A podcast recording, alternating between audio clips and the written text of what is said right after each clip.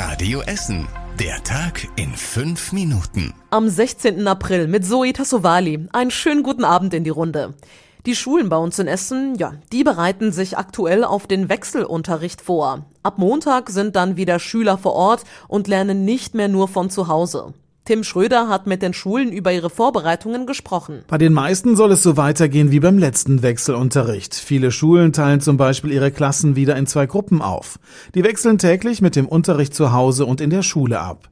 Das Theodor-Heuss-Gymnasium in Kettwig will außerdem die Eltern beim Homeschooling unterstützen. Deshalb machen rund 30 Lehrer den Unterricht per Video. Neu ist diesmal die Corona-Testpflicht. Zweimal die Woche müssen sich die Schüler testen lassen. Damit das gut funktioniert, hat die Grundschule Überruhr den Eltern vor vorab Erklärvideos geschickt. Da wird das Testen mit dem Wattestäbchen geübt.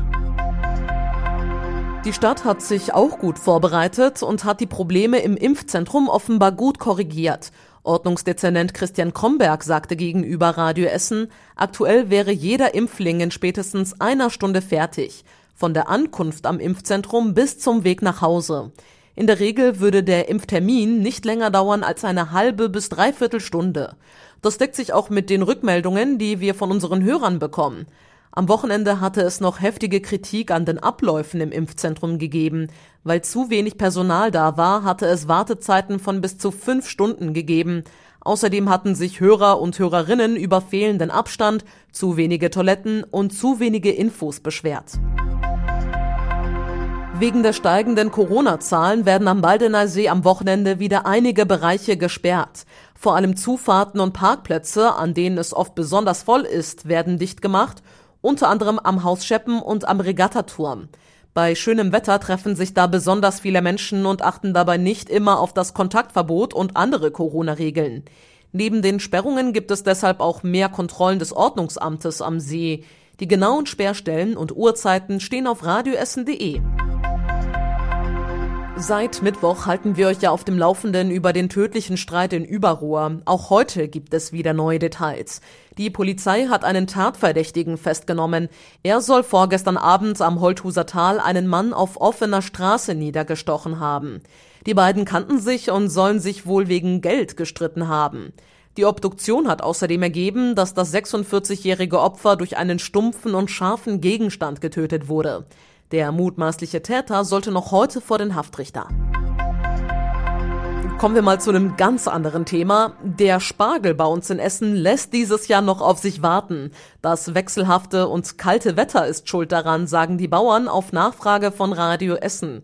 Bei Unterhansbeck in Schür recken sich erst die Köpfe des Spargels aus dem Feld. 100 Kilo erntet er aktuell pro Tag. In Hochzeiten ist es etwa sechsmal so viel. Auch die Erdbeeren bei uns brauchen noch Zeit. Vor Ende des Monats werden die Früchte in den Gewächstunnel nicht reif sein, heißt es. Im Freiland geht es erst im Juni los. Bauer Ridder in Leite deckt aktuell jeden Abend die Felder mit Vlies ab, um die Erdbeeren vor Frost zu schützen. Und das war überregional wichtig. Kanzlerin Merkel hat sich heute gegen Corona impfen lassen. Sie hat den Impfstoff von AstraZeneca bekommen.